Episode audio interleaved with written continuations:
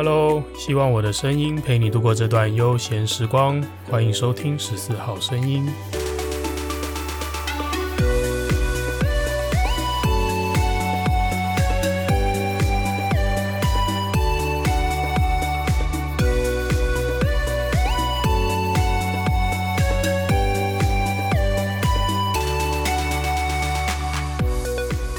嘿，又是我。欢迎收听这一集的十四号声音。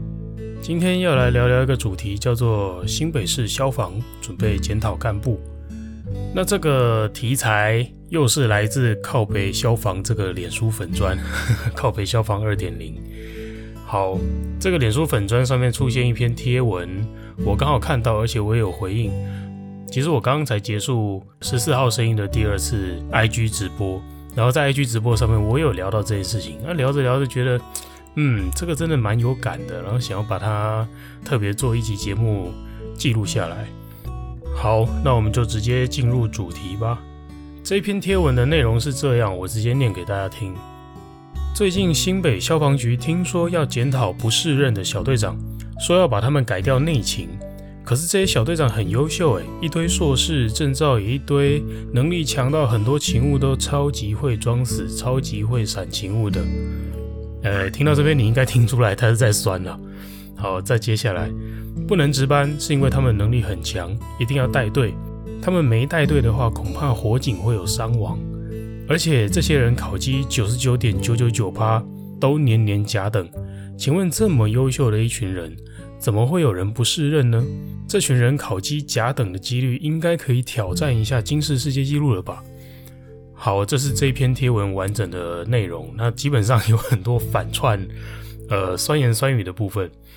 底下当然也有很多人回复了。我觉得这些都是会让基层队员非常有感的一些一些情境吧。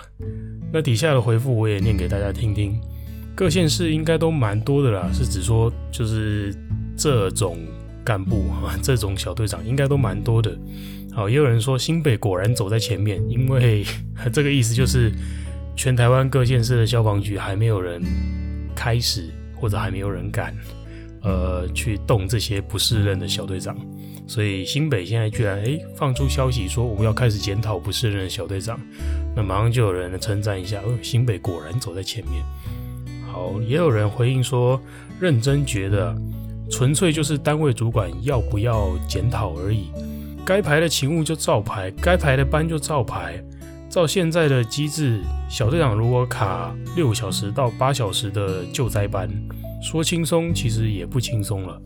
好，这句话这段话的意思就是说了，因为小队长是分队干部，他在上班的这二十四小时中间了，既然都已经承担了这个分队管理的责任，所以他在出勤的勤务方面或者值班的勤务方面呢，就会相对的轻松一点。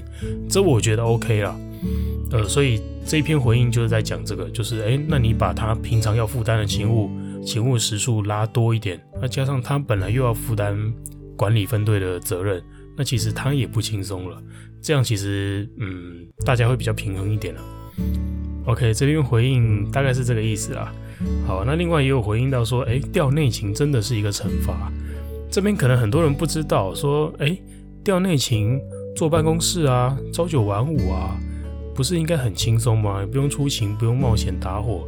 但是这个惩罚是惩罚在薪水啊，很多人可能不知道消防的薪资结构。呃，我们的薪资有很大一部分是来自危险加急跟超勤加急、勤务繁重加急啊。那这两个占我们薪资结构蛮大部分的，所以在你调了内勤之后，这两个加急都会锐减。那基本上啦，你的月薪会比在外勤的时候至少扣了两万块。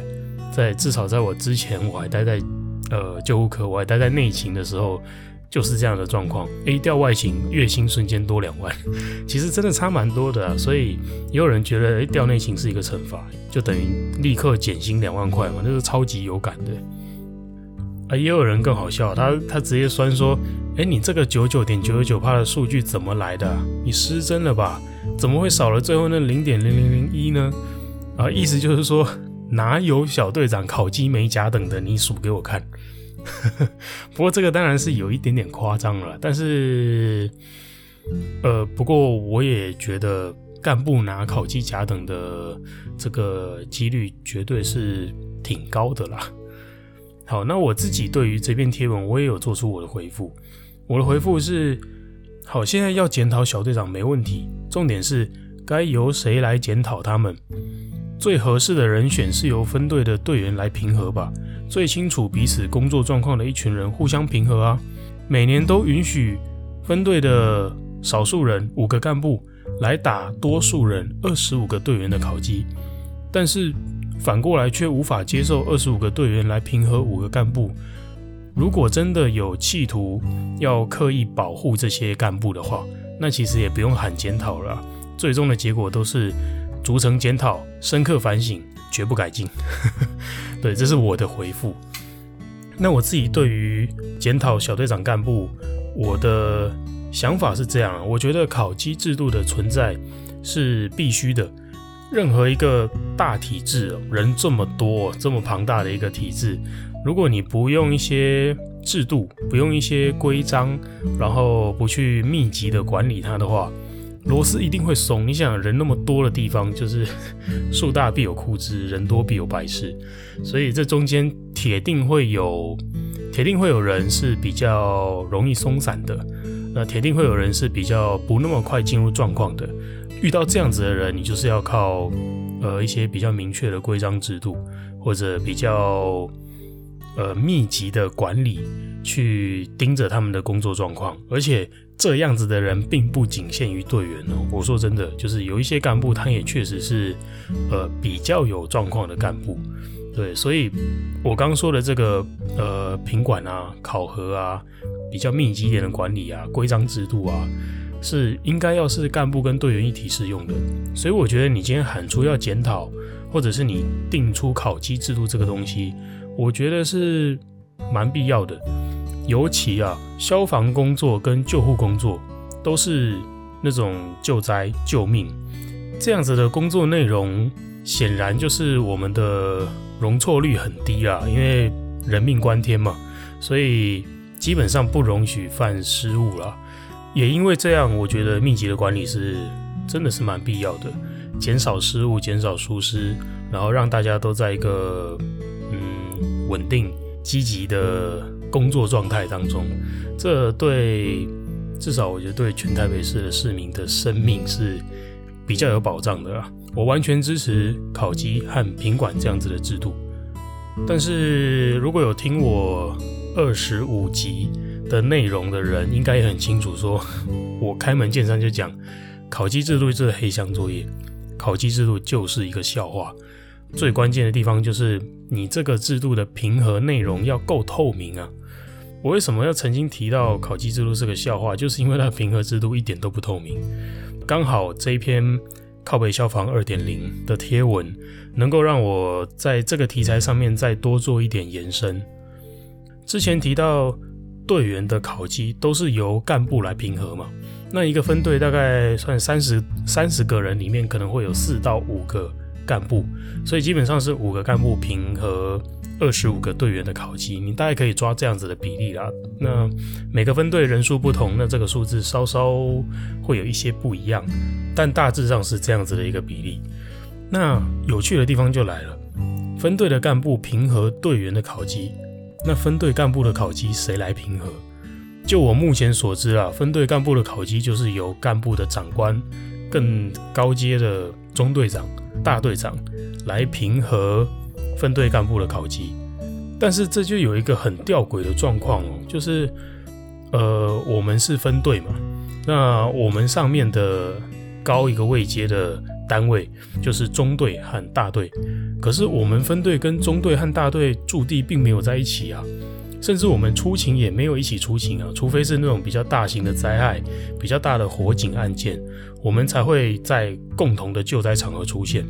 可是像平常我们救护队出勤是不会跟中队和大队的幕僚或长官遇到的，意思也就是说，中队大队的长官其实并不会那么清楚。我们分队的工作状况，我们分队的出勤状况是怎么样的？而且再加上啊，三十个分队成员里面就已经只有五个干部了。那干部的长官又是更加寥寥可数，又让这些人来评核干部的考级、干部的年度表现，那是不是又更容易受到嗯主观成分的影响？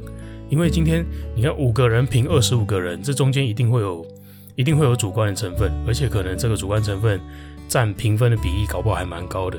再来，可能又换成哎两到三个长官来评五个干部。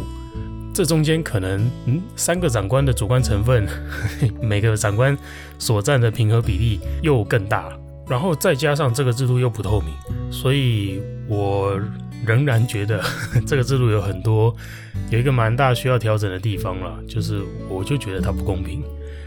好，那我觉得其中一个调整的方向就是，那我们为什么不开放让队员也有权利去平和分队的干部？我们建立一个下对上的平和机制，难道不好吗？毕竟队员跟分队的小队长、分队长，我们都待在同一个空间里面生活，我们一起出勤，一起分担分队的勤务。照说，这些队员应该要最最最清楚干部在分队的管理、干部在分队出勤的状况、干部的工作状态如何，而且加上了队员人多。那每个人评分的权重又相等，其实这样子评分下来的结果会更加的公平。就举个例子，五个干部评核二十五个队员，意思就是每个队员都有五个干部打五个成绩，然后这些干部平和出来的成绩权重相等嘛，各占五分之一嘛。那今天反过来，我有二十五个队员去评核五五个干部，那五个干部的成绩。每一个队员评核出来的分数就是占二十五分之一，所以今天就算这个队员跟这位干部有极大的血海深仇，讲夸张一点，那他会把这个队员会把这个干部的所有成绩全部都打得超烂，把他打到死当。可是就算这样子，这个成绩也只占二十五分之一而已。那你觉得他能够像这样子不公平，像这样子主观的一个评核成绩，他能够影响这个干部多少的考核总成绩？所以我觉得，诶，反过来让队员去评核干部，其实会让这个整个评核制度更多了一份公平了。我自己的感觉是这样，而且像这样子下对上的评核制度啊。哎，其实我有点纳闷呢，像消防这么大的一个体系，竟然没有这样子的评核制度。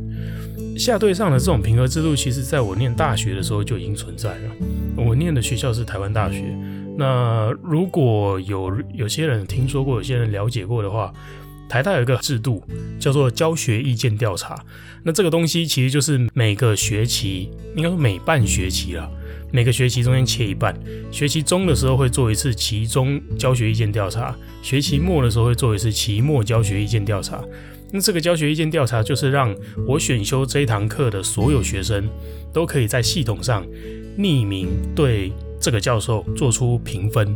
他的评分当然就是一个问卷，就是非常满意到非常不满意，然后还有一些你可以用打字去自由发挥去叙述你的意见的一个平台。而且，因为完全匿名，所以你可以很真实的去反映你在这堂课上，你接受这个教授的教学，你的感受是什么，而且你给出的意见是什么。然后在学期中的时候就做一次这样子的教学意见调查嘛。这一份教学意见调查会完完整整的到这位教授手上。这位教授在学期中的时候，他就会先收到这样子的一份学生的回馈。那他就可以在学期中的时候就针对这些回馈去做出调整，而且我有上过像像军训课，一堂课两百个人的，但是那位军训教官他就想法也蛮开明的，就是像我上 像我上一集里面提到的那种成长型思维的人，他每一次收到教学意见调查的时候，他都会利用整整一堂课的时间哦，把这些教学意见调查里面的。我刚刚说到自由叙述的这一部分，他一条一条的念，一条一条的针对这些叙述给出他的回应，而且他是还蛮，就是基本上都是虚心受教的，而且这些教学意见调查是会影响到这个教授，呃，接下来会不会再续聘，或者接下来能不能再开这堂课的其中一个考量，所以，如果这个教授真的在课堂上乱教乱搞，然后学生都在教学意见调查上面做出反应，这个教授真的会被炒掉，他真的再也开不了这堂课。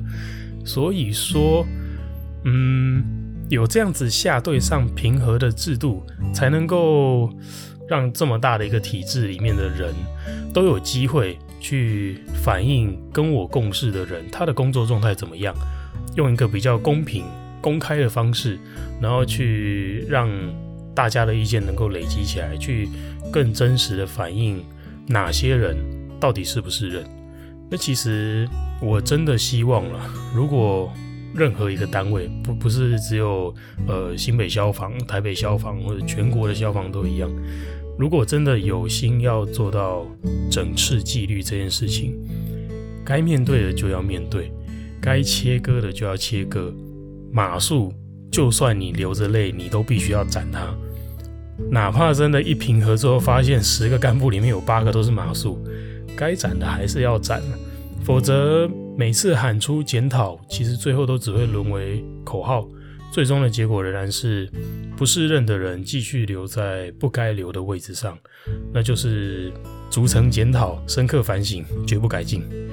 队员之间之所以会像在靠北消防这样，曾经靠北消防原版啊，靠北消防一点零、靠北消防二点零，未来搞不好还会有三四五点零出现。队员之所以会这样子酸言酸语无处抒发，靠北消防靠北到现在靠到二点零了，我觉得这中间其实真的也包含着队员的满腹心酸，期待落空。然后失望再失望，因为其实对我自己来说也是，我也曾经做过一集的节目内容在，在分享我消防六年来的这个心声，我的感受。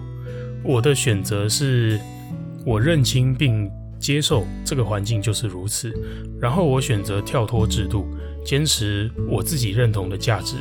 那其实这也是我对于这个制度感到失望的其中一种应对方式罢了。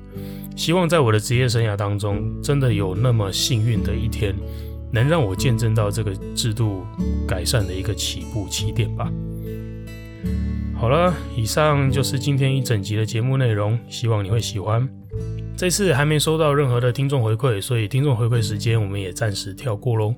如果你听完这一集的节目有任何的心情感触想要跟我说的话，都欢迎你私讯到我的 IG 账号 Martin Chao 十四 M L R T I N C H A O 数字一四，我都会认真的看过每一则留言，并且做出回复哦。喜欢十四号声音的话，也请帮我在 Apple Podcast 上面留下五星好评，多多分享我的节目哦。很开心我的声音能陪伴你度过这段美好时光。十四号声音，我们下次见喽，拜拜。